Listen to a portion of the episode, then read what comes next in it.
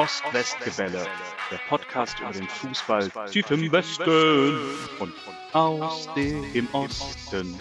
Aktuelles, Abwegiges und Anekdoten über Borussia Dortmund und Union Berlin.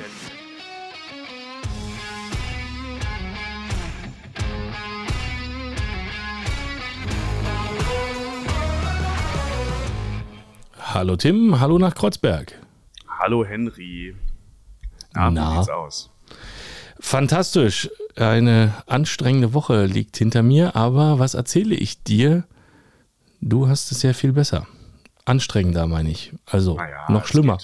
Ich, ich habe mich zurückgezogen, äh, lag flach die ganze Woche und ähm, ja, bin langsam auf dem aufsteigenden Ast. Man hört es noch so ein bisschen.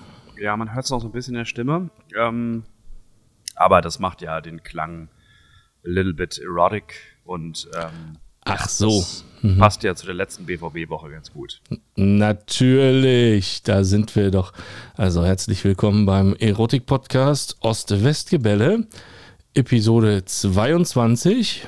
Der Verschnupfte und der Verstresste äh, präsentieren die Highlights der letzten zwei Wochen von Union Berlin und Borussia Dortmund. Auch so auf die letzte Kante, ne? Heute ist äh, Freitagabend. Ähm, und äh, du hast einen Kneipenquiz gemacht am Montag, da konnte ich leider nicht hinkommen. Ähm, Mhm. Aber äh, wie war's? Erzähl kurz. Ach, das ist ja, also das ist ja eine ganz andere Baustelle. Ja, war gut, war, war, war gut. Du hast natürlich gefehlt, äh, also vor allen Dingen deinem Team. Die haben ganz schön abgelust, muss man Oh, sagen. Mhm. Gab's Fußballfragen oder? Ja, es gab natürlich Fußballfragen. Äh, willst du eine haben? Einfach mal aus Spaß? Ja, hau mal raus, damit fangen wir jetzt an. Okay. Ähm, natürlich nicht abgesprochen soweit. Und ähm, ich kann anbieten.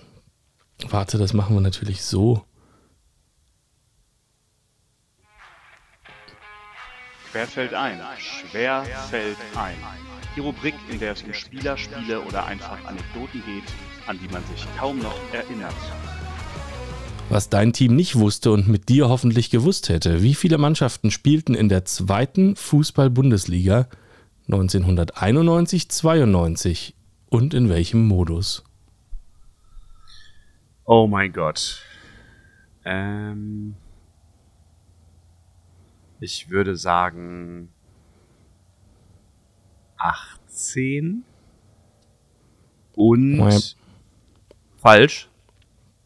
Ja, Dann äh, war es ja gut, dass ich nicht da war, beziehungsweise hätte keinen Unterschied gemacht. 20 Mannschaften.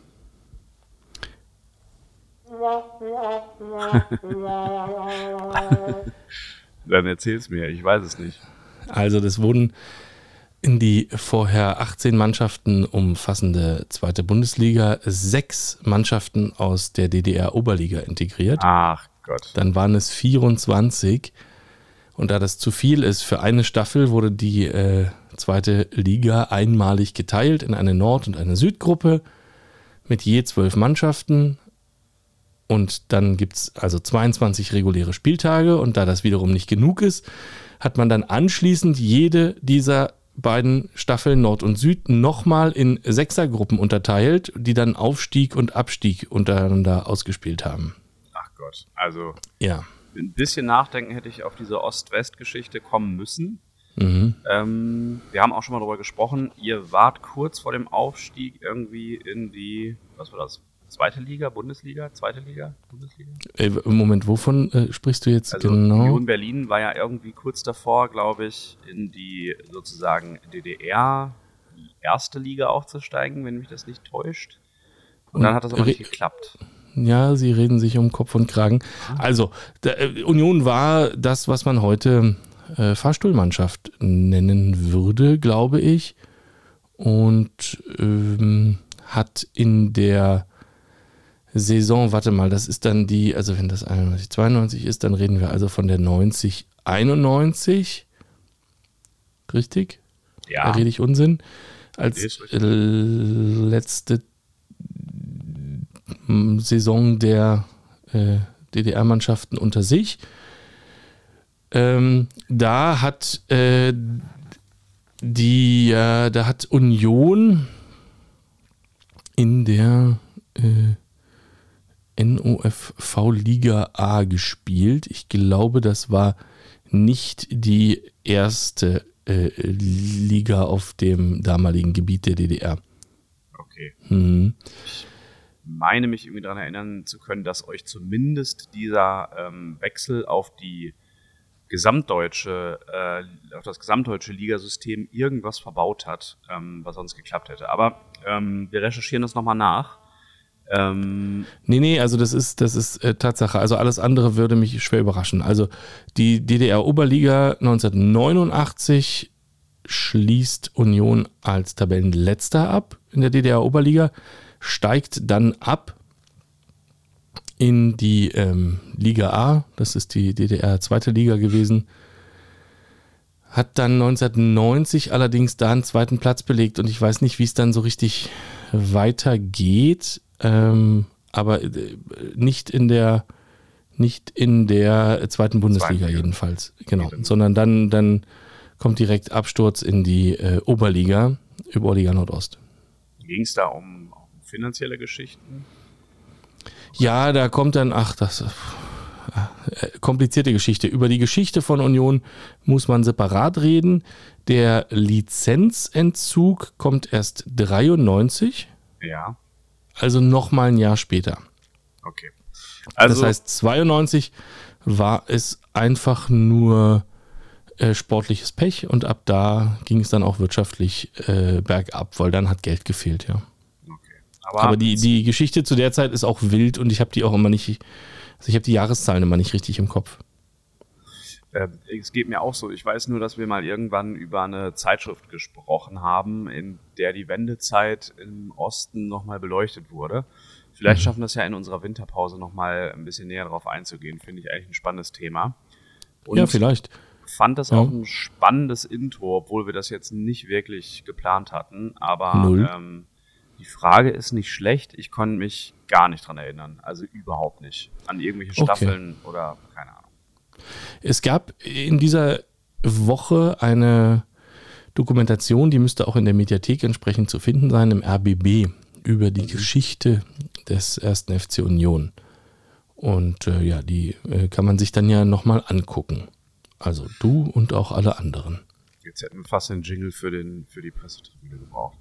Oh. Aber guter Tipp, äh, Henry, lass uns über die aktuellen Geschichten reden, damit du endlich ins Bett kannst und wir beide uns ausruhen können. Okay, so machen wir es. Ja, ähm, womit fangen wir an?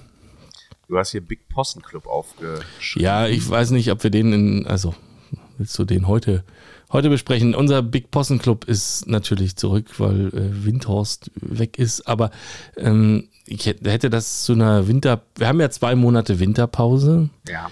Ähm, kann man jetzt Werbung machen? Entschuldigung, das steht natürlich bei Episode 22, gehört aber eigentlich, glaube ich, in die Winterpause. Mhm. Ähm, wir können dachte, das jetzt das anteasern. Passt ganz gut, weil du, weil die jetzt gerade spielen und du hättest dir so irgendwie was überlegt, aber augenscheinlich war das nicht dein Gedanke. Nee, das war nicht mein okay. Gedanke. Die spielen doch noch gar nicht. Ja, zehn Minuten noch. Ja, also da, nee, hatte ich mir, das war jetzt nicht meine Absicht. Ich äh, gehe fest davon aus, dass das nichts wird in Bremen. Aber wir werden es erleben. Und nein, ich denke, wir haben ja bei, bei zwei Monaten Winterpause muss man ja auch über irgendwas reden und Dennis ist sehr heiß äh, darauf, äh, wiederzukommen als Gast. Grüße Grüße und, auch von mir in den Urlaub. Dennis oh, Ah, genau. Das hast du mitgekriegt. Ähm, dann denke ich, ähm, lohnt es sich nochmal über ja, den Big Bossen Club zu reden. Dann kann er sich wenigstens wehren. Nee, die Frage ist eher, fangen wir mit Union an oder mit dem BVB? Oder fangen wir einfach mit beidem an. Oh, denn, da gab es ja. ja dieses fantastische Spiel von Union gegen Dortmund. Ich würde ein Adjektiv mit F benutzen, aber furchtbar.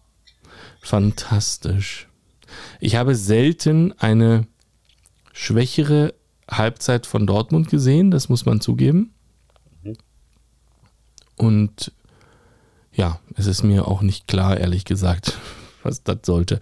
Also, es ist, also Terzic hat sich am Ende vors Mikrofon gestellt und gesagt, du weißt genau, was Union macht und trotzdem kannst du es nicht verhindern.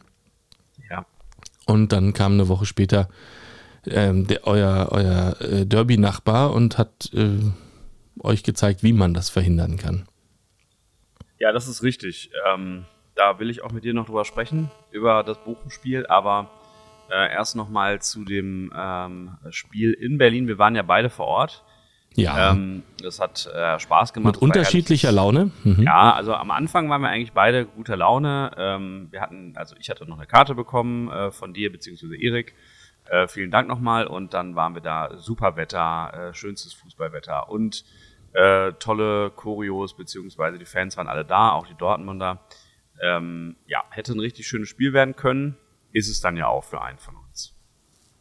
Mhm. Mhm. Und ja, äh, also es war wirklich, es war wirklich ein tolles Spiel. Also ich hab, kann mich nicht erinnern in jüngerer Zeit gegen eine wirklich sehr gute Mannschaft. Das muss man ja, also weiß ich nicht, ob Dortmund eine sehr gute Mannschaft ist dieses Ja, ja den Beweis, der Beweis steht irgendwie noch aus. Es ist einfach eine Wundertüte und ähm, ja, als ich angefangen habe, Dortmund-Ergebnisse zu würfeln, war mir noch gar nicht klar, wie viel mehr Wundertüte Dortmund noch werden könnte. Aber sie können ja sehr gut sein, wenn sie möchten. Oder weiß ich nicht, wenn der Zufall es gerade hergibt. Und also ich habe ein, ein derart starkes Spiel von Union gegen einen so hochkarätigen Gegner haben wir natürlich noch nicht gesehen. Ja, ich hatte das Gefühl, äh, dass Dortmund da irgendwie an dem Tag gar nicht drauf eingestellt war. Da sind ja auch ein paar Sachen dazu noch richtig dumm gelaufen. Also dieser Kurbelverstolperer. Ähm, ja. Boah, keine Ahnung. Also wahrscheinlich hat er zu oft gehört, dass der Meier, der ihn ja ein paar Mal ersetzt hat, irgendwie äh, so ein gutes Fußballspiel hat und der wollte sich da irgendwie beweisen. Das hat gar nicht geklappt.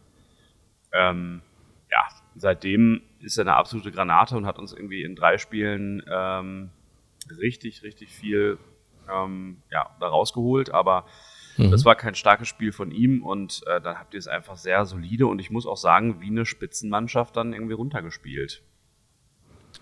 Ja, also ich muss auch sagen, dass das äh, wirklich ja, Spaß gemacht hat, sich das anzugucken. Anders kann man das gar nicht, kann man es ja gar nicht sagen. Und äh, war ja auch, war ja nun wirklich, es ist ja alles traurig, aber es war wirklich, also es war ja deutlich, muss man ja schon sagen. Ja. Ja. Ähm, ja, aber und, also dieses kuriose, diesen kuriosen Ausrutscher, ähm, von, von Kobel, sowas sieht man nicht alle Tage, ne? Nö, eigentlich nicht. Bei ihm, ähm, er ist da. Nee, generell finde ich, sieht man, also es ist ein bisschen kurios, was er da überhaupt macht. Das ist mir nicht so ganz klar. Also, was er da genau ausrutscht, warum? Weiß ich nicht. Und also, so. ich glaube, er hat da irgendwie in den Rasen getreten oder ist da irgendwie so komisch weggerutscht. Ich finde aber schon, dass man in dieser Saison ein paar Mal ähm, irgendwie solche Sachen gesehen hat. Also, ich verstehe auch gar nicht, wie das irgendwie immer wieder mal passiert, weil das ist ja, keine Ahnung, äh, doch schon öfter mal so. Ja. Aber ja, mein gut, äh, das ist natürlich auch eine blöde Position, um irgendwie einen Fehler zu machen. Jeder rutscht mal irgendwie blöd weg. Ähm, Emre Can kann ja davon ein Liedchen singen. Zum Beispiel, dass nicht alles, äh, was man mit dem Ball macht, auch immer so klappt. Also von daher, ja, verzeihbar. Aber ist halt. Naja, also. Er, er tritt dumm in den Rasen. Das stimmt. Ich glaube, dass der Kardinalfehler eigentlich sogar vorher entsteht. Ähm, das ist nämlich, also da, ich finde, das ist eine Kette von, eine Verkettung von Fehlern. Und ähm, ich, ich bin der Meinung, der Fehler entsteht eigentlich gar nicht bei Kobel, was natürlich weiß ich immer noch nicht. Also ja, er tritt da irgendwie ein Loch in den Rasen und äh, rutscht da irgendwie aus und dann ist ja auch geil, dass er die haben ja dann noch so kurz Blickkontakt irgendwie gefühlt, äh, Haberer und er. Und äh, Haberer, äh, guck doch mal, äh, kommst du da jetzt ran? Nee, okay, na, dann mache ich ihn. Oh. Aber ich glaube, ähm, dass der Fehler von Guerrero entsteht, ehrlich gesagt, weil das ein Kack-Rückpass ist. Also, äh, was eigentlich jeder in der B-Jugend lernen sollte, dass du einen Rückpass auf deinen eigenen Torwart nicht so spielst, dass der in, in gerader Linie ins Tor gehen kann.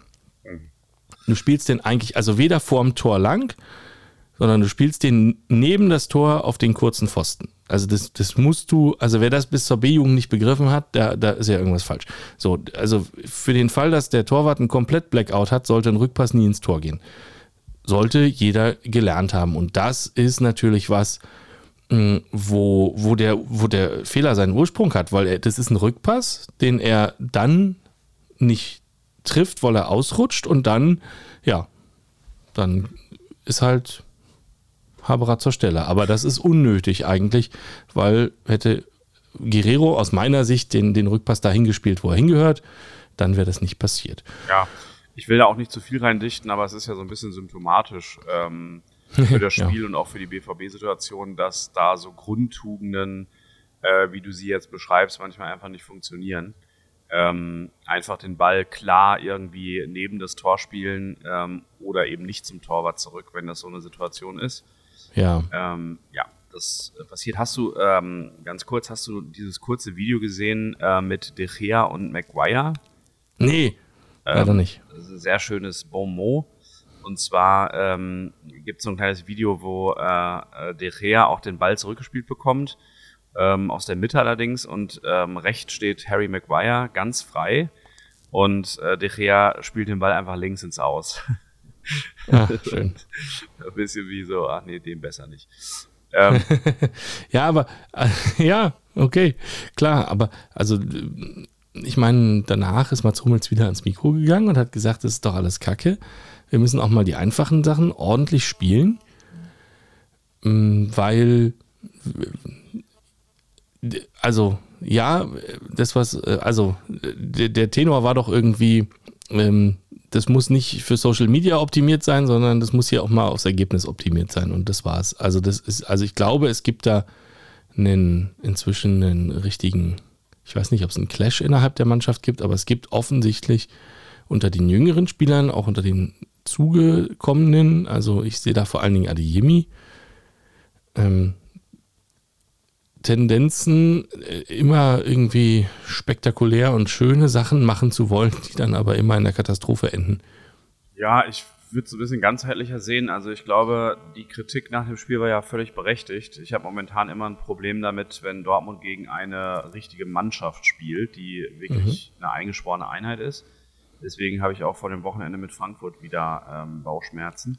Ja, ähm, verstehe aber ich ich glaube, das hat auch so ein bisschen was mit Gruppendynamik zu tun. Also Dortmund ist noch keine Mannschaft, ähm, aber augenscheinlich formt sich da was. Also Hummels hat kritisiert, hat jetzt nach dem Manchester-Spiel aber auch gelobt.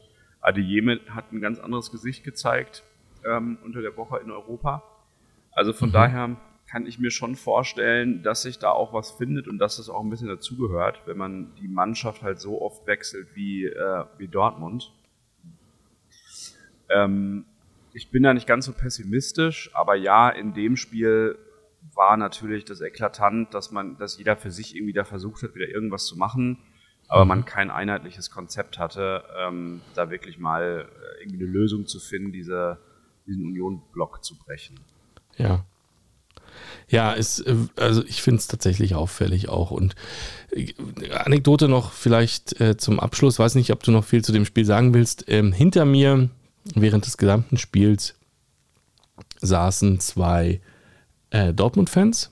Also wir saßen auf unseren angestammten Plätzen ähm, im, auf der Haupttribüne ganz außen am Gästeblock und da sind oft Gästefans mit im Block. Das ist äh, eigentlich so eine, so eine Mixed äh, hat sich da irgendwie so entwickelt leider. Und ähm, die waren die ganze Zeit am Fluchen über ihre eigene Mannschaft die erste Halbzeit und in der zweiten Mannschaft kippte das so ein bisschen und die waren so völligst beleidigt gegen dieses Union verloren zu haben.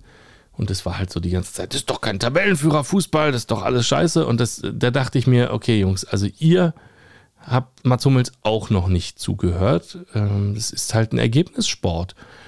Und was ihr sehen wollt, ist, glaube ich, mehr Adeyemi, aber das führt aktuell nicht dazu, dass man gewinnt. So, und dann, voilà, dann wart ihr ja sogar Achter dann irgendwie nach dem Spieltag oder sowas, ne? Und da, also das war auch bei den Leuten im Kopf irgendwie noch gar nicht angekommen, hatte ich den Eindruck.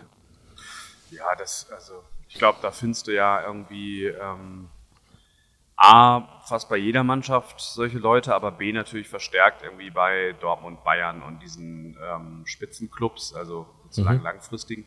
Ähm, ich habe das ganz anders gesehen. Also für mich war das ähm, ein sehr, sehr solides Spiel von euch. Ähm, ihr habt eure Mittel halt äh, wahnsinnig gut ausgeschöpft, ähm, aber die Mittel sind ja jetzt auch nicht unbekannt. Also ähm, genau das, was äh, Terzic gesagt hat. Man hätte da schon mit einer geschlossenen Mannschaftsleistung und vielleicht einem etwas glücklicheren Tag vielleicht was holen können, aber nee, es war einfach ein verdienter Sieg, fertig. Ähm, ja. Ihr habt mich am Ende ein bisschen getröstet. Es gab noch, äh, gab noch ein Bier und dann, äh, ja, dann, dann war es das. Ja, naja, also klar, wie immer. Ja. Natürlich gab es da noch ein Bier. Ja, also was, was, was willst du auch machen? Also wir sind da ja ganz, wir sind da ja ganz flexibel. Wir trösten auch, wir trösten auch Dortmunder. Ähm, mhm. Ja, aber du hattest, ähm, als wir da standen, das Bier getrunken haben, ähm, direkt nochmal so im Kopf durchgerechnet, wie viele Punkte kann es bis, zum, bis zur Winterpause noch geben, wo soll das alles noch hinführen und dann schon vorhergesagt, es gibt eine Niederlage in Bochum. Ja, und dann habe ich mich ja im, hier in unserem äh, Kick-Tipp-Tippspiel nicht getraut, das dann nüchtern nochmal zu tippen und habe dann hier dummerweise ähm, natürlich auf Union getippt. Ähm, in, in eiserner Disziplin immer nicht gegen Union tippen. Aber ja, ich hatte das blöderweise da ja tatsächlich schon gesagt. Gut, dass du dich erinnerst. Gesagt, wenn wir, also wenn ich mir ein Spiel aussuchen muss, wo du jetzt sagst, wo wir auf jeden Fall verlieren, dann bin ich sicher, dass es Bochum ist. Und da hatte ich, also wenn du das Spiel auch siehst, oh Gott, also ähm, wie eingekochte äh, Red Bull, ja. Also das zog sich halt, das war alles furchtbar. Und das war auch echt ein schlechtes Spiel, das muss man sagen. Und da kriegst du direkt ganz, ganz dicke Erinnerungen an letztes Jahr Fürth, denen wir ja den, den ersten Heimsieg in, in der Bundesliga überhaupt beschert haben, weil wir da ja auch Punkte haben liegen lassen, die dann ja sang- und klanglos abgestiegen sind. Und ich glaube, Bielefeld letztes Jahr haben wir auch verloren, die auch abgestiegen sind und gegen so ja, äh, kämpferisch starke, zweikampfstarke, aber vor allen Dingen so tief diszipliniert, tiefstehende Gegner tut sich Union schwer und du hast ähm, das ja auch aufgeschrieben ähm, im, ja, im Skript für heute. Das ist ja auch so ein Ding, wie wir es auch in der Europa League gesehen haben. Und wenn der ganze Rasen vor der Mannschaft liegt, weil die Gegner so tief stehen, dann hat Union aktuell tatsächlich noch Probleme, denn da finden sie dann, da finden sie die Lösung nicht. Da gibt es dann nichts, ja, wie sie, wie sie das knacken können. Klappt mal, klappt mal nicht. Ähm, haben wir ja jetzt gesehen, auch gegen Malmö, die ja auch nun wirklich alles getan haben, um, also alles in ihrer Macht Stehende, um das zu verhindern. Man hat auch gesehen, dass das auch mal richtig gut gehen kann, wie auf Schalke, ähm, wo Union dann einfach es irgendwie geschafft hat, der Mannschaft, der einzigen Mannschaft mit noch weniger Ballbesitz in der Liga im Schnitt den Ball aufzudrängen und die den auch irgendwie angenommen haben, aber das hat bei Bochum irgendwie alles nicht funktioniert. Vielleicht war das auch das eine Spiel, was mal schiefgehen musste in so einer, in so einer Top-Euphoriewelle, wo alle dann auf einmal, das, das schwappte ja auch so direkt von Tribünenmeinung, ja, ja, lass mal Punkte sammeln für den Klassenerhalt zu, okay, jetzt können wir Herbstmeister werden.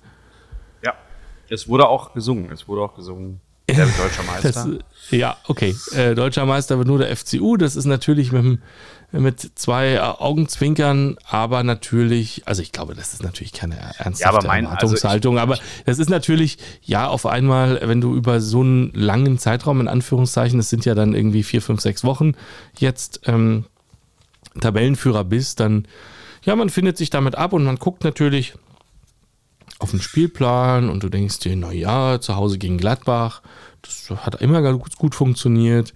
Ja. Dann kommt äh, auswärts in Leverkusen, das ist auch oh, super, da läuft gar nichts zusammen und die wollen trotzdem das Spiel machen, das ist ja genau unser Ding. Und dann denkst du dir, naja, klar, kannst du Herbstmeister werden. Dann ist Bochum irgendwie nicht richtig einkalkuliert und das war halt, ja, das war, das, das war so offensichtlich. Ja, ich bin mir nur nicht ganz sicher. Ich hatte ja aufgeschrieben die These, ob ihr das BVB-Problem habt, also gegen vermeintlich schwächere Gegner dann nichts hinzubekommen. Ähm, ich glaube, es ist ein bisschen anders gelagert bei euch, zumindest so in meiner Wahrnehmung. Ähm, habt ihr dafür einfach keine, ähm, spielerischen Lösung. Also ich glaube, es ist mhm. vielleicht auch eine Einstellungssache, dass man sich dann mal ein bisschen durchhängen lässt gegen, gegen Bochum oder da vielleicht nicht die 130 Prozent fährt, die man gegen Dortmund und in der Europa League dann irgendwie fährt und doch noch das Einzel hinkriegt. Ähm, das ist irgendwie schon klar, aber ich glaube, es ist natürlich auch sehr ungewohnt, wenn ihr das Spiel irgendwie zum Teil machen müsst. Ne? Und das ist irgendwie nicht so die gewohnte Umgebung. Nee, das ist nicht die gewohnte Umgebung. Und ich, also als die Europa League ausgelost wurde, war ich ja vorsichtig optimistisch, weil das auf dem Papier nicht die allerschwerste Gruppe war, sagen wir mal so. Mhm. Ähm, womit ich, also das, das, ich hatte schon gedacht, okay, da kannst du, wenn das gut läuft, auch weiterkommen. Also als Zweiter und dann in der Europa League weiterkommen. Dass wir uns so schwer tun gegen nicht so gute Mannschaften, das hatte ich natürlich nicht auf dem Schirm. Insofern wäre es vielleicht sogar besser, in Anführungszeichen, gewesen, eine spielstärkere Gruppe zugelost zu bekommen. Kann sein, ja. Und jetzt ja. ist meine allergrößte Angst, ist, dass wir weiterkommen in der Europa League. Atletico Madrid steigt aus der Champions League in die Europa League ab und wir kriegen die. Oder Barcelona. Ja, Barcelona ist, die, wollen das Spiel machen. Da, da, das, wird, das wird ein lustiger Kampf. Ach so, zumindest. Atletico, ach so, deswegen, ja, ja. Und ich meine aber wirklich Atletico, die ja, ja auch, also die ja den destruktiven Fußball perfektioniert haben. Hm, da, da hätte ich, da hätte ich Angst. Das wird spannend. Also, jetzt meine, meine Erwartung ist auch nicht, dass wir in, ins Finale kommen oder so, aber das ist halt, also das ist genau das, wo ich denke, okay, das sollte nicht passieren. Und jetzt denke ich fast, naja, wenn wir Zweiter werden in der Europa League, ich glaube, dann kriegst du doch auf jeden Fall einen Champions League Abstand Absteiger, oder? Also so ist doch das Losverfahren. Und dann sind da natürlich schöne, schöne Lose dabei. Also wenn das jetzt klappen sollte, wir sind natürlich noch nicht durch. Wir können auch noch Dritter werden und in die Conference League äh, runtergehen. Pass, kann passieren. Aber also da ist, naja, wer ist aktuell Dritter? RB Salzburg, FC Barcelona, so Ajax. italienischen, sondern, sondern so, so, so Schönspieler, weißt du, die irgendwie denken, Juve. ah, sie können mal eben nach Juve. Juve. Das wäre das mhm. perfekte mhm. Los. Das wäre das perfekte ja. Los für Union. Ah, ja, ist witzig. Ich habe gestern zu Erik gesagt, pass mal auf, hier das mit dem ganzen Nicht-Auswärtsfahren in Europa. Ähm, wenn wir Barcelona oder Juve kriegen, dann fahren wir dahin. Ja. Ja.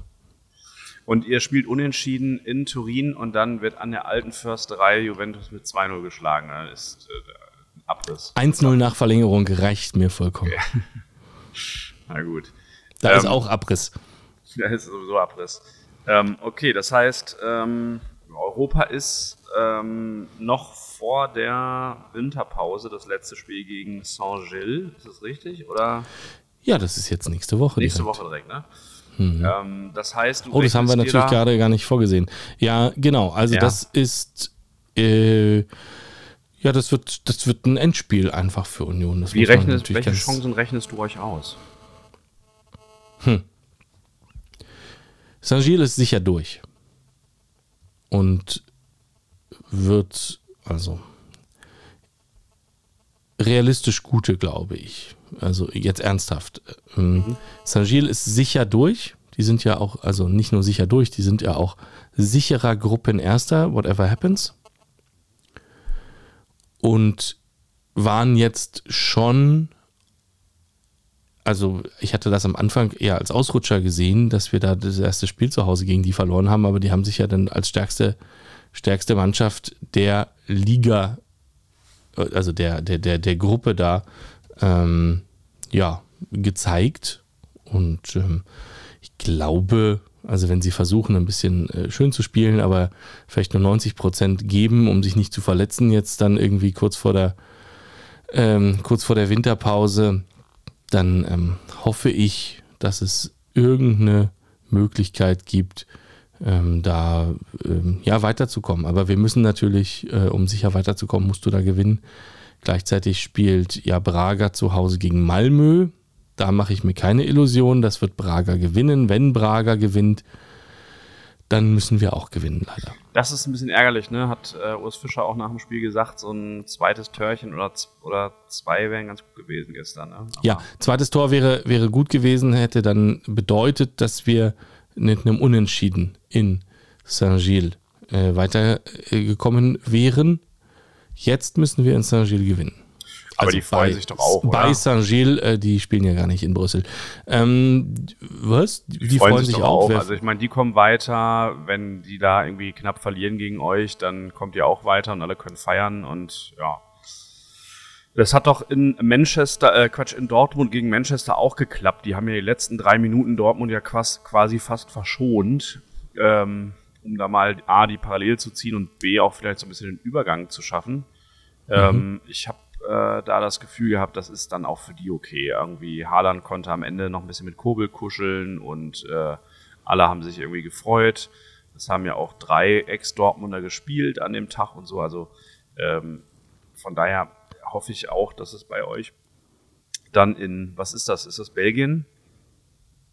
Saint ja, das ist Belgien. Ja, ja. genau. Also Saint-Gilles ist ein Stadtteil von, äh, von Brüssel. Ähm, genau. Und ähm, ich, das Lustige ist, ich kenne das Stadion. Ich habe ja mal ein Jahr da gewohnt ja. und ähm, ich bin da ganz oft in der Nähe des Stadions gewesen, aber zu der Zeit, als ich da war, war Saint-Gilles ein total bedeutungsloser Verein. Irgendwo in den, also wirklich in den Niederungen äh, des, äh, der, des belgischen Fußballs, irgendwo zweite Liga, dritte Liga, vierte Liga, die waren mal komplett runter. Und ähm, ja, dann war, war ich da nie. So, ich habe die auch nicht wahrgenommen, aber als ich mit der Auslosung, ich habe das Logo sofort wieder erkannt. Ich weiß genau, wo das ist.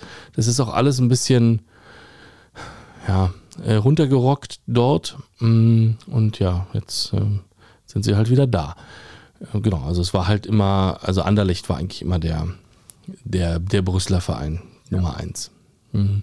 Genau. Aber also ich glaube, wir, wir haben realistische Chancen, aber wir müssen uns da schon anstrengen. Wir müssen uns wirklich lang machen um da weiterzukommen. Und ähm, ja, ich denke, äh, Saint-Gilles hoffentlich nicht, dass die sich richtig lang machen und gehe aber davon aus, blöderweise, dass die, ähm, ja, dass die äh, Belgier tatsächlich zu Hause gewinnen gegen Malmö. Das denke ich auch, da sind wir uns einig. Alles andere wäre eine Überraschung. Ich, ich, das kann ich mir auch nicht vorstellen. Ähm, letzte Frage, bevor wir dann wirklich zu dem BVB kommen. Fährt Kedira mit zur WM? Nein. Okay. BVB. Nein, äh, also, also kann, ich, kann ich mit zwei Sätzen begründen. A, will ich es nicht. Deswegen hoffe ich nein. Also es ist natürlich schön, wenn so Namen in der Presse gehandelt werden und so weiter. So. Was ist passiert? Warum fragst du das? Es ist so, dass der Bundestrainer Flick in dieser Woche 55 äh, Namen an die FIFA melden musste aus denen er später den endgültigen Kader rekrutiert. Die Bild-Zeitung hat sich 44 Namen ausgedacht, von denen sie behauptet hat, da haben wir erfahren, dass die auf jeden Fall draufstehen. Da fehlen dann immer noch elf. Und dazu hat sich der Bundestrainer jetzt geäußert, gestern oder heute, und hat gesagt, die Namen stimmen nicht alle.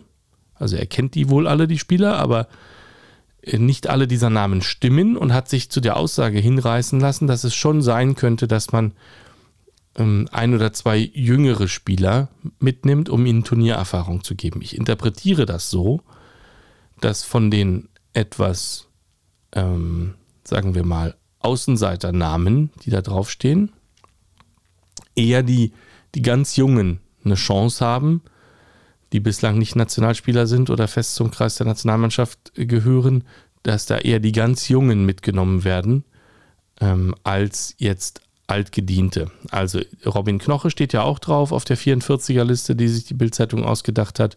Der ist jetzt auch keine 18 mehr und äh, Kedira auch nicht. Insofern, also ich interpretiere die Aussage so, dass die Namen nicht stimmen und ähm, er vielleicht tatsächlich eher Mukoko mitnimmt. Jetzt kommen wir nämlich wirklich zum BVB und am Ende ist es ja aber auch so, dass er eben nicht 55 oder 44 Spieler mitnimmt, noch nicht mal 33, sondern ähm, der hat einen 26-Mann-Kader. Das heißt, der muss seine Liste ja auch auf 26 runterkondensieren am Ende.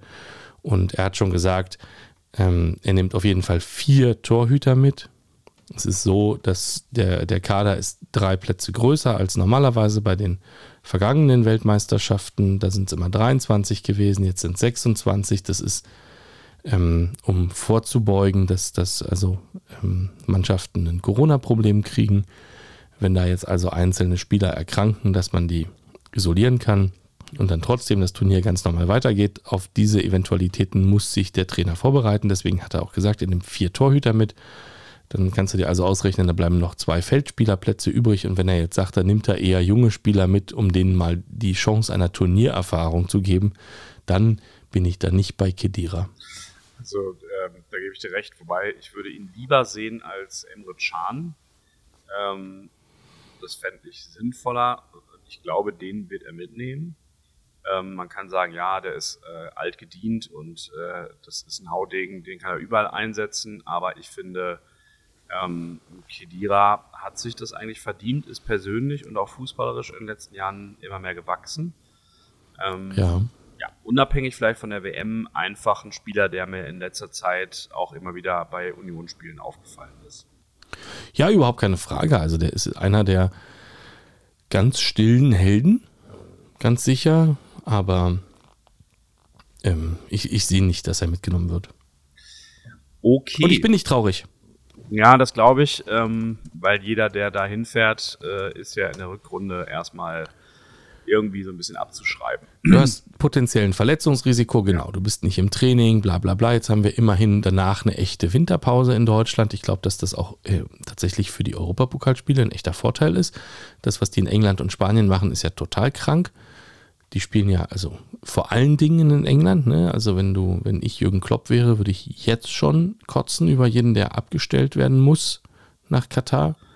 Ja. Weil die ja Boxing Day wieder spielen. Also irgendwie drei Tage nach dem WM-Finale. Das ist ja super krank. Das ist wahnsinnig krank äh, und ist auch so ein bisschen äh, symptomatisch für das ganze Geschäft. Vor allem in England, da hat es ja einfach immer seine Auswüchse, seine, seine krassesten. Mhm. Ja. Ähm, lass uns noch kurz einen Satz zu Schaden verlieren, dann können wir das Thema gleich abhaken, weil ich ihn gerade erwähnt habe. Einfach nur als Leseempfehlung, es gibt einen wahnsinnig guten Spiegelartikel äh, zu Emre Can, äh, beziehungsweise Spiegel-Online-Artikel, ähm, der sich so ein bisschen mit seiner Rolle beim BVB auseinandersetzt und genauso in die, ja, also spricht mir so ein bisschen aus der Seele. Er schafft es halt nicht äh, in dem Team Fuß zu fassen, wird immer wieder irgendwo eingesetzt, ähm, macht so Kraftleistung wie gegen Manchester, wo er wirklich richtig gut, gut gespielt hat, ein paar richtig gute Grätschen hatte, verursacht aber dann auch den Elfmeter, ähm, beziehungsweise ähm, macht immer mal im Aufbauspiel wieder ziemlich unnötige Fehler. Ähm, mhm. ja, einfach, ich lasse es mal so stehen, ist jetzt auch kein neues Thema, aber äh, fand den sehr, sehr passend, den Artikel. Ist Emre Can eigentlich der in einer Person personifizierte BVB. Man weiß nicht, was man kriegt. Hm, ja, hm. wäre mir jetzt, also ich kann verstehen, woher das kommt, aber das wäre mir jetzt zu einfach. Ich glaube, ähm, ja, er soll ja so ein bisschen der aggressive Leader sein, so bezeichnet er sich ja auch selber immer. Mhm, ähm, und mhm. das passt ja dann nicht ganz zum BVB, weil er ist ja eigentlich der Mann, der sozusagen das ergänzen sollte, was wir da waren. Also eine, eine Mannschaft von schönen Spielern, ähm, von schnellen, äh, flinken Spielern, so, aber er kriegt es halt einfach nicht auf den Platz. Also entweder er ist zu mhm. aggressiv oder er ist zu fahrig im Aufbau und ähm, er konnte diese Rolle des Aggressive Leader eigentlich nie richtig ausfüllen. Das ist so ein bisschen mh, hm, vielleicht eine tragische Figur in dem ähm, Sinne dann ähm, und führt sicherlich zu einigen Geschichten, die dann den BVB ausmachen. Also wenn sie da noch einen Aggressive Leader hätten ähm, und ja, weil viele andere Faktoren ähm, oder einige andere Faktoren, dann wird es vielleicht besser laufen. Ja. Mhm. Jo. Ja. Ja, und ja, jetzt hast du City schon angesprochen, das Spiel. Mhm. Äh, ja, Glückwunsch zum Achtelfinaleinzug. Ich bin aus dem Büro raus und ähm, habe dem Kollegen noch gesagt, äh, was soll da schon passieren? Haaland macht eh einen Hattrick. Und dann macht er das einfach nicht. Aber ja, wie hast du das Spiel denn gesehen? Und was mich ja besonders interessieren würde, bei, bei Union gibt es durchaus eine, also ich ne, finde eine schöne Tradition. Mhm. Ehemalige Spieler, die in die andere Mannschaft gewechselt sind. Du hast es ähm, zum Beispiel bei Schlotterbeck gerade gesehen, immer noch sehr freundlich zu empfangen und deswegen hatte ich die Frage aufgeschrieben, wo wurde Haaland im Westfalenstadion empfangen? Du hast eine sehr schöne Antwort gegeben im Skript, aber vielleicht gibst du noch eine andere. Ja, im Skript steht Im, in, in Manndeckung, äh, das war dann im Spiel. Ha, ha. Ja. Aber du ähm, bezogst dich ja auf den Empfang im Stadion. Also er ist ja. von den Fans äh, sehr herzlich begrüßt äh, worden ähm, und auch von seinen Mannschaftskollegen. Ähm, das war total rührig. Es war auch im Hinspiel schon so in Manchester. Ähm, deswegen hatte ich es schon so erwartet. Ähm, ja, mhm. er hängt, glaube ich, sehr an dem Verein und ich hatte ihm irgendwie so nach einer Viertelstunde hatte ich auch den Eindruck, äh, da geht heute bei, bei dem nichts. Er möchte auch kein Tor machen. So, und dann kam ja in der, in der Pressekonferenz nach dem Spiel irgendwie so, er hat einen Schlag aufs Bein bekommen und er hat irgendwie mhm. am Fuß und ja, weiß ich nicht. Also einen Hadern lässt man eigentlich in einem wichtigen Spiel nicht auf dem Platz. Aber Manchester war ja A schon durch und B. Das ist ja kein wichtiges Spiel, genau. Genau. Hatte ich auch schon so den Eindruck, ähm, ja, dass äh, er will das heute gar nicht. So. Und dann haben wir vielleicht, vielleicht haben wir uns einfach mit dem Geld, was wir für ihn bezahlt haben, damals auch dieses Achtelfinale jetzt erkauft. Ähm, was ja, was ja toll wäre. Den Gedanken hatte ich zwischendurch zumindest mal. Lustig, ja, okay, verstanden. Ja, aber wie gesagt, das mit Kubel, er hat da irgendwie und, und seinen alten Kumpel Bellingham und so, ähm, ja, das war alles ganz rührig und sie haben sich ja wirklich reingehauen. Es war ein beherztes Spiel. Ähm, trotzdem hätte man vorne gerne zwei, drei Dinger machen dürfen. Adeyemi hat ein krasses Spiel gemacht. Also äh, Wiebke guckt ja, meine Freundin, äh, nicht oft hier die Spiele mit. Aber die hat mich dann relativ schnell gefragt, wer denn dieser Typ auf der rechten Seite ist. Der wäre ja wahnsinnig mhm. gut. Ähm, musste ihr in dem Spiel recht geben, aber er hatte halt vorher einfach noch nie sein Potenzial so gezeigt. Ähm, ja, ähm, altes Thema. Man zeigt gegen so große Gegner irgendwie das Potenzial ja. und ähm, ja, gegen, keine Ahnung, andere Mannschaften eben nicht. Ja, das genau lag mir auch auf der Zunge. Klar, dass der schön, dass er große Spiele mag und dann aber genau bei Union ganz blass aussieht. Ja, vor allen Dingen, weil es ja auch wirklich anders aussehen könnte. Ähm, in der Champions League sind wir, glaube ich, zufrieden. DFB-Pokal, ja, kann man auch noch kurz mit abhaken in einem Satz. Äh, war Hannover kein ähm, gutes Spiel, aber das interessiert mich ehrlich gesagt null, weil da sind wir jetzt noch Weiterkommen, weiter. fertig. Ja. ja. So. Das heißt, ähm, ähm, man muss eigentlich ähm, in der Bundesliga muss man einfach so ein bisschen den Finger in die Wunde legen. Ähm, und äh, da hast du ja hier aufgeschrieben, ob ich jetzt auch anfangen würde, die Ergebnisse äh, zu würfeln. Ja. Ja, also ähm, da habe ich mir mal Gedanken drüber gemacht ähm, und habe auch noch mal. Wärst du dann, stündest du dann besser da im Tippspiel? Ich meine, immerhin führe ich mit zwölf Punkten inzwischen. sei, dir, sei dir gegönnt. Ähm, das glaube ich dir nicht. Ja, stimmt. Ähm, so richtig freuen kann ich mich darüber nicht. Aber ich versuch's, weißt du, so ein bisschen wie bei dem äh, Union Dortmund Spiel. Mhm, mh, mh. Man gönnt es ja. Man gönnt es ja. Also, ja. Ähm, hier, äh, ich habe mir Gedanken gemacht. Ähm, wir haben den, boah, lass mich nicht lügen, der wievielte Spieltag ist jetzt? Der 13. 13. Äh, was hast du, 14.? 13. 13. Mhm.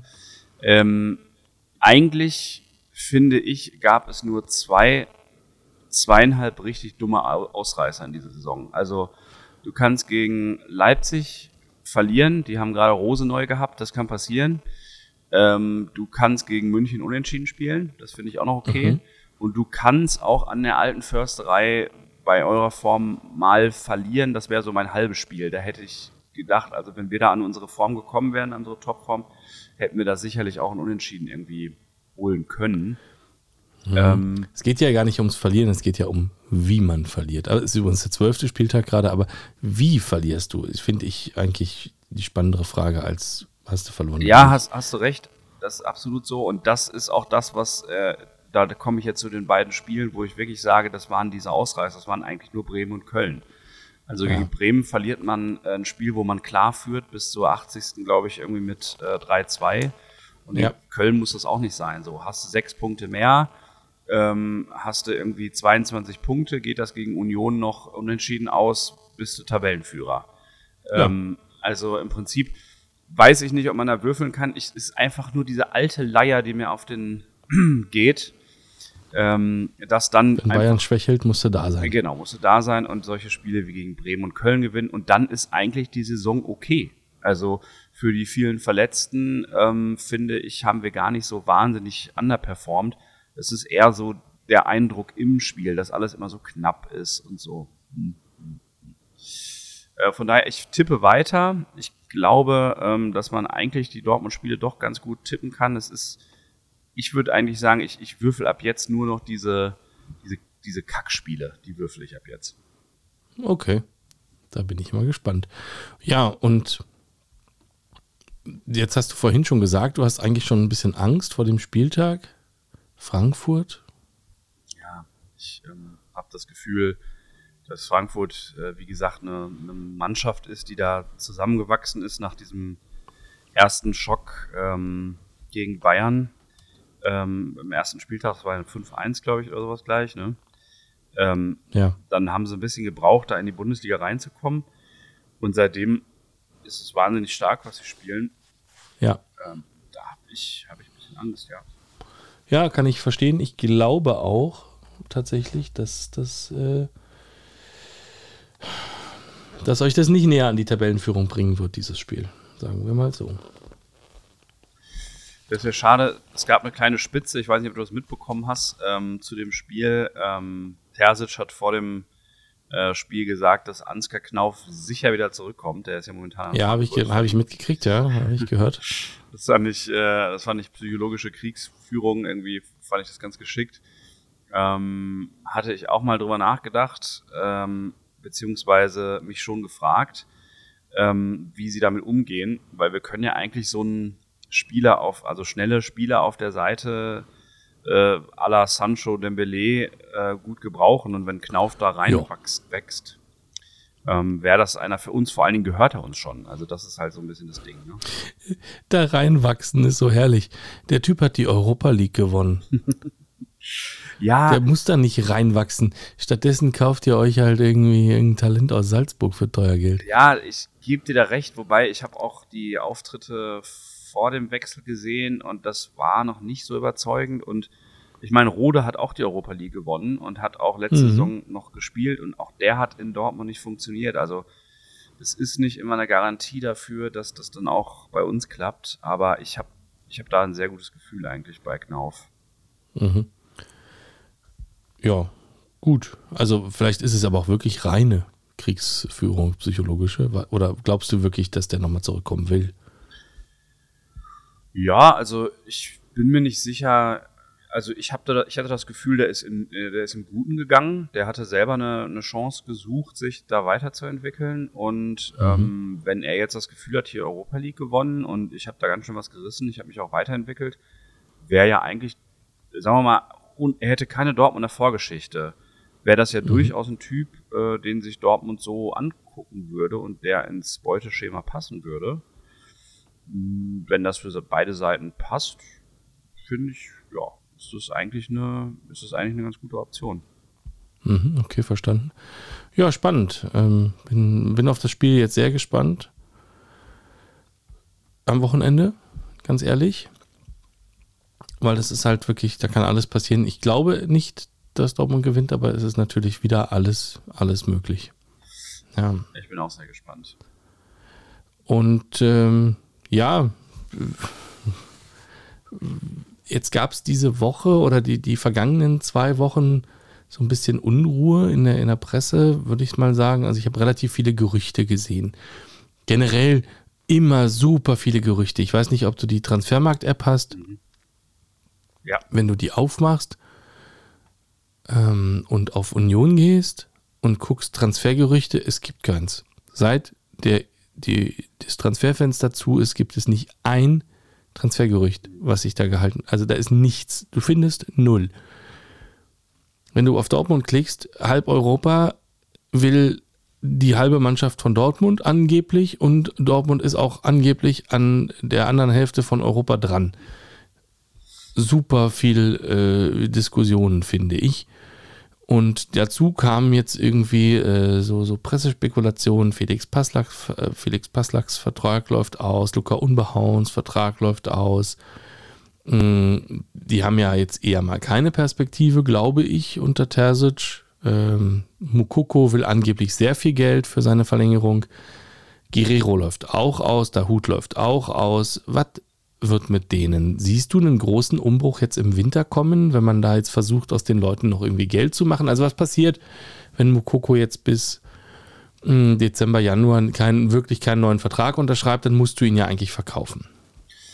Ja, das, das glaube ich auch. Allerdings, ähm, da ist ja immer noch dieses, äh, dieser Deadline Day sozusagen, sein Geburtstag, der 20. November. Ähm, und da war ja so ein bisschen spekuliert worden, er wird dann 18, heißt, er kann selber ja. Verträge unterschreiben. Ja. Und dann will man das vielleicht auch so ein bisschen inszenieren und sagen so, hier ist jetzt 18, unterschreibt nochmal für fünf Jahre.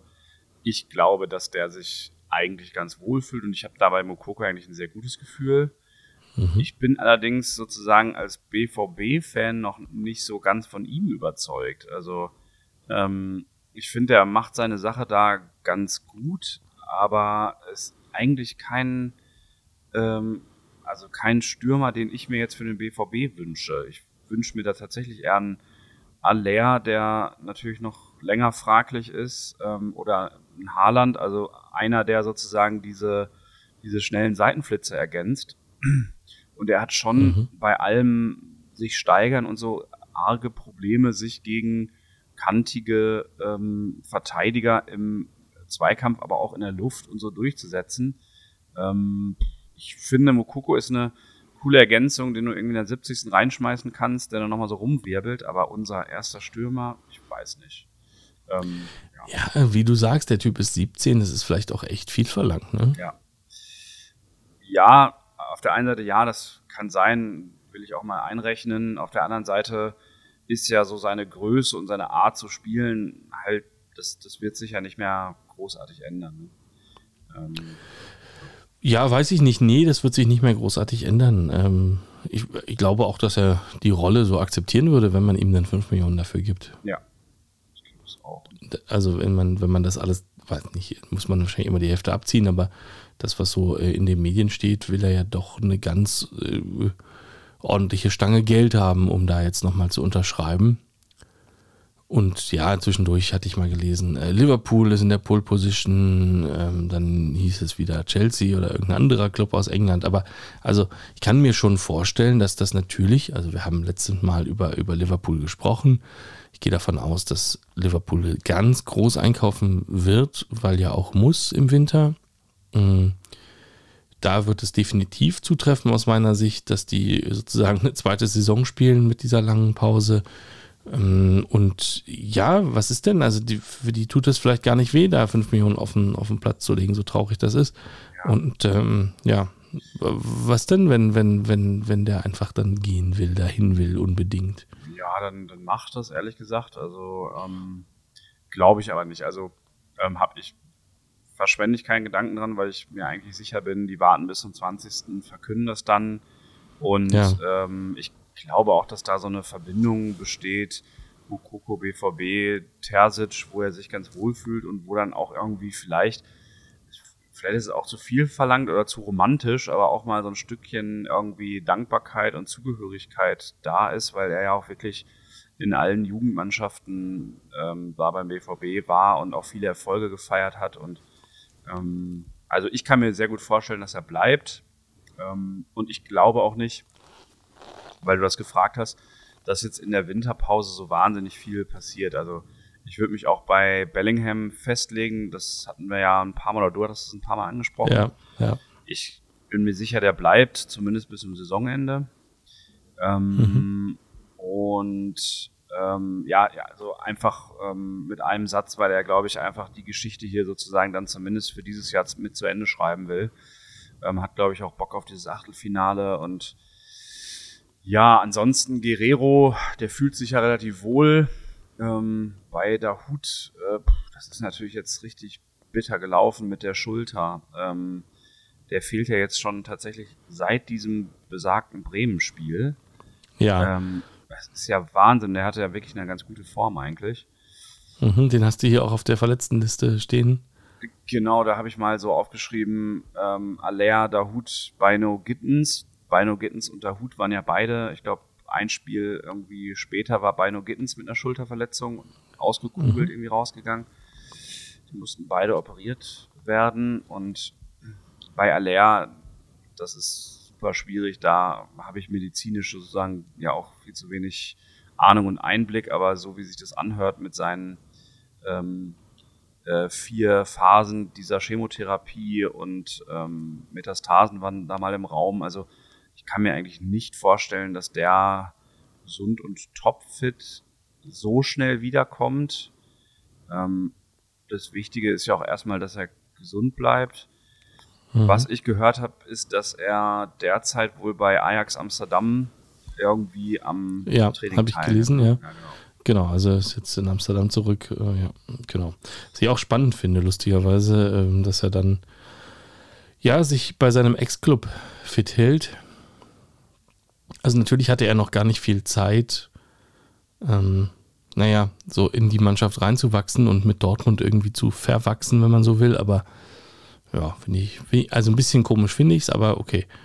Mhm. Ja, das, ich, das war auch mein erster Eindruck, aber ich glaube tatsächlich, es war so, also diese medizinische Behandlung ist eben in Amsterdam. Er hatte da vielleicht auch einen Arzt seines Vertrauens. Ah, okay, ja, okay. Und ich glaube, es ist wirklich so dann pragmatisch, dass er sagt, hier sind meine alten Jungs und ich gehe mit denen mal joggen. Und ich kann mir auch nicht vorstellen, dass das irgendwie ein großes Belastungstraining ist, aber wie gesagt, da bin ich jetzt nicht so nah dran. Ähm, ja. Denke nur. Ist ja wahrscheinlich schon erstmal ein guter Anfang, überhaupt mal wieder ja. so eine Wiese zu sehen und ein bisschen über den Platz zu traben.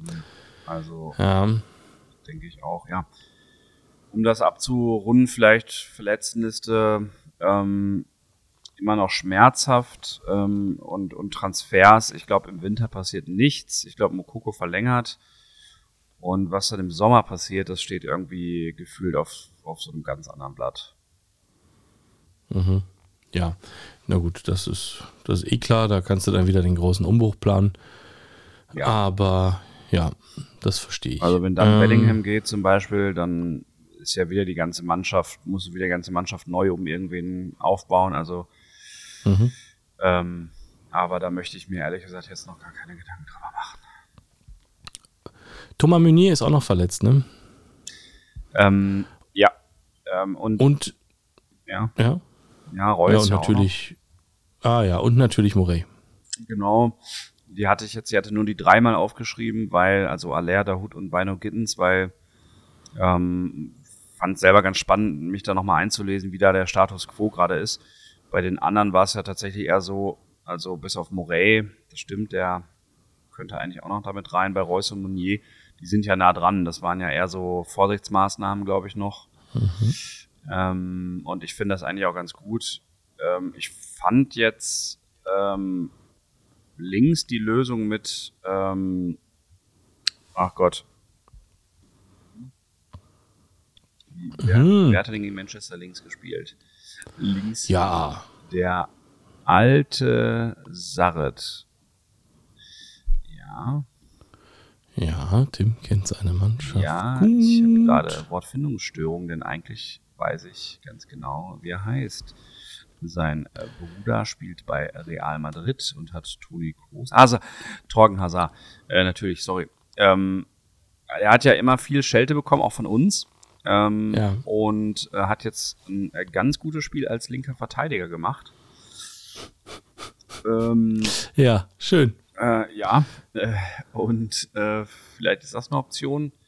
Bei der, bei der rechten Seite, ja, also da spielt, ich weiß auch nicht, ob das so eine Dauerlösung ist, irgendwie ähm, da mit Sühle aufzutreten. Ähm, ich habe jetzt eine Transfermarktmeldung gehört, dass Benzebaini im Winter kommen soll, mal zu der Zugangsseite. Genau. Ja, den habe ich, das habe ich auch gelesen. Ich finde, das ist schon ein ganz ordentlicher Transfer. Also das gehört für mich, also das ist wirklich ein, ist ein echter Transfer. So, das ist jetzt nicht irgendein Nachwuchsspieler aus Regensburg geholt. Das ist, für mich ist das eine Ansage und deswegen, ja, ich wäre da gar nicht so, so sicher, dass da nichts passiert im Winter oder nichts groß passiert. Also vielleicht auf der Zugangsseite, ich kann es mir auf der Abgangsseite ehrlich gesagt nicht vorstellen. Da fehlt mir die Fantasie, wer da irgendwo hingehen sollte. Also vielleicht Kann natürlich sein, wenn Guerrero eine gute WM spielt, ähm, dass der nochmal sagt, irgendwie, ich will es nochmal versuchen und jetzt kriegt man das letzte Geld für den. Ähm, ja. Dann kommen Benze Baini und mit Hazard oder ähm, mit ähm, Rote hätte man da auf der linken Seite durchaus auch noch Leute. Rechts bleibt Meunier, schätze ich mal. Und ähm, da ist ja auch noch ein Wolf oder ein Süle oder auch ein Schan, der da spielen könnte. Also da wird wahrscheinlich nicht ja. viel passieren. Ja, kann schon sein, aber ich glaube maximal Guerrero. Aber da, irgendwie kann ich es mir nicht so richtig vorstellen. Okay. Gut. Ähm, Habe ich verstanden. Ja, wollen wir, wollen wir einfach mal ein bisschen rumtippen? Ja. Lass uns das machen. Kicktipp, unser qualifizierter Tipp für die nächsten Partien der Schwarz-Gelben und der Eisernen. Ja, naja, dann haben wir ja ein paar Spiele vor uns. Äh, wieder englische Wochen. Und ähm, ja, jetzt haben wir über Frankfurt, Dortmund ja schon gesprochen. Dann sag doch mal was. Ich sage 1 zu 2. Das ist äh, gut und wahrscheinlich näher an der Wahrheit als das 5 zu 5, was ich gewürfelt habe. Oh mein Gott, wenn das 5 zu 5 ausgeht. Ja, dann würfelst du doch in Zukunft, ne? Union Gladbach. Muss ich sagen, glaube ich sehr fest dran. Gladbach unfassbar auswärts schwach ähm, genau die Mannschaft, äh, die Union liegt, glaube ich, vom Spielstil. Und ähm, ich tippe da auf ein, ich tippe mal mutig auf ein 2 zu 0 natürlich. Das ist ja der neue Standard aus Bochum. 2-1. Ja. Ähm, ich, ja, ja ich, ist notiert. Mach, mach das so. Lock es ein. Danke. Gut. Saint-Gilles gegen Union Berlin oder auch die Union, Union Saint-Gillois, dann wird es ein Adjektiv. Das haben die Unioner ganz überwiegend nicht verstanden, wie das funktioniert. Äh, müssen wir jetzt wahrscheinlich auch nicht mehr lernen. Ja, Saint-Gilles gegen Union. Ähm, ich sag, ihr kommt weiter mit einem 2 zu 0, also 0 zu 2. Mhm. Ähm, ich gehe auf 0-1, glaube aber auch, dass wir weiterkommen. Dann spielt ihr im Tag davor in Kopenhagen. Ähm, ich muss das ja würfeln. Ich würfel das. Ich du kannst dir was überlegen. Sag schon mal, äh, ich sage schon mal 0-2 auch. Äh, glaube, 0-4 gewürfelt. Dass wir rotieren. Wir werden äh, übrigens in dem Spiel wahrscheinlich dann mal Passlack sehen über rechts. Ähm, der hat wirklich keine Chance, glaube ich auch, gebe ich dir recht, aber ja. der geht vielleicht auch im Sommer, aber ich glaube, der wird jetzt ein bisschen Ergänzungsspieler. Der hat im Pokal schon ein paar Minuten gekriegt und äh, gegen Stuttgart ja. irgendwie, also ist zumindest an der Mannschaft dran. Ja, kann ja nicht schaden. So, dann haben wir Bochum beim BVB kleines Derby oder großes Derby, je nachdem, äh, welche Mannschaft nicht absteigt dieses Jahr. Mhm. Mm, ja, muss ich direkt weiter würfeln. Du hast Kopenhagen da um 04 getippt, ja? Ja, aber ne, gewürfelt, ja. Und das hier ist ein 2 zu 4, äh, beziehungsweise ein äh, 4 zu 2. Jo. Ja, 3-1. 3-1, gleiche Tendenz, sehr hübsch. Leverkusen Union, ja, da glaube ich, das kann, kann auch klappen. 0-1. Ich sage, äh, jetzt bist du dran. Ja. 2 zu 1 für Leverkusen. 2 zu 1 für Leverkusen. Wolfsburg gegen den BVB. Hm, Achso, wollen wir das tippen oder wollen wir noch eine Folge aufnehmen da? Weil das wäre dann. Ja, weiß man nicht, ne? Sicherheitstipp? Nee, okay, wir nehmen einfach noch eine ja, Folge ja, auf und zur Not ist das Spiel ausgefallen. Wir Super. gönnen euch noch eine Folge vor der WM und sprechen dann vielleicht auch noch über den Punkt, dass du gar keinen Bock mehr darauf hast und irgendwie, beziehungsweise auf die, den Umgang damit. ja, mir geht das Mal. Thema, äh, genau, also das ist eigentlich, also da brauche ich zumindest länger als eine Minute dafür. Das, es, es nervt mich kolossal. Ähm, diese WM ist ein Verbrechen, da brauchen wir nicht drüber reden, beziehungsweise auch ähm, die, eigentlich ist die WM nicht das Verbrechen, sondern das Verbrechen ist natürlich sind die, die Umstände, unter denen die Stadien entstanden sind. Ähm, aber es gibt eine, eine wahnsinnige Doppelmoral, finde ich, im Umgang mit ähm, dieser WM. Ähm, und das, das nervt mich gerade kolossal, ja, aber darüber muss ich länger als eine Minute reden. Ich freue und, äh, mich schon ja. darauf. Ähm, hab dann also auf die WM an sich äh, muss man sich nicht freuen. Das, das nee, ich verstehe auch jeden, der sagt, der freut sich da. Ja, okay, genau. Ja. Also ich, ähm, ich, ich freue mich auch nicht auf die WM, wobei ich auch ähm, eher zu denen gehören werde, äh, die die Spiele trotzdem schauen und ähm, das wahrscheinlich irgendwie so durchläuft und ich fieber dann wahrscheinlich auch mit, wenn es irgendwie weit gehen sollte. Ähm, das tut's nicht, mach dir keine Sorgen. Ähm, aber ja, das, das glaube ich A auch und B, ähm, ja, bin ich einfach mal gespannt. Ich lasse es einfach auch mal auf mich zukommen. Es ist für mich überhaupt nicht die Jahreszeit. Das ist mein allergrößtes Problem. Weil zu einer WM gehört für mich irgendwie draußen stehen und äh, ein Bierchen trinken. Glühwein trinken. Genau. Ja. ja. Mal schauen. Okay. Aber dazu dann mhm. nächste Woche. Ähm, ja. Und äh, bis dahin, Henry, wünsche ich dir eine gute Nacht kann man jetzt um 21.18 Uhr schon mal so sagen, oder? Absolut. Also da freue ich mich natürlich sehr drüber. Und ähm, im Übrigen, ähm, weiß nicht, ob du es äh, offen hast, aber ja, Bremen-Hertha ist nichts passiert bislang. 0-0 oder wie? Oh ja. Mhm. Gut, dass wir keinen ja. Podcast über Bremen und Hertha machen. Oh, das wäre aber auch eine triste Nummer. Aber so, bevor ich mich jetzt hier wieder um Kopf und Kragen rede. Seid lieb zueinander. Tschüss.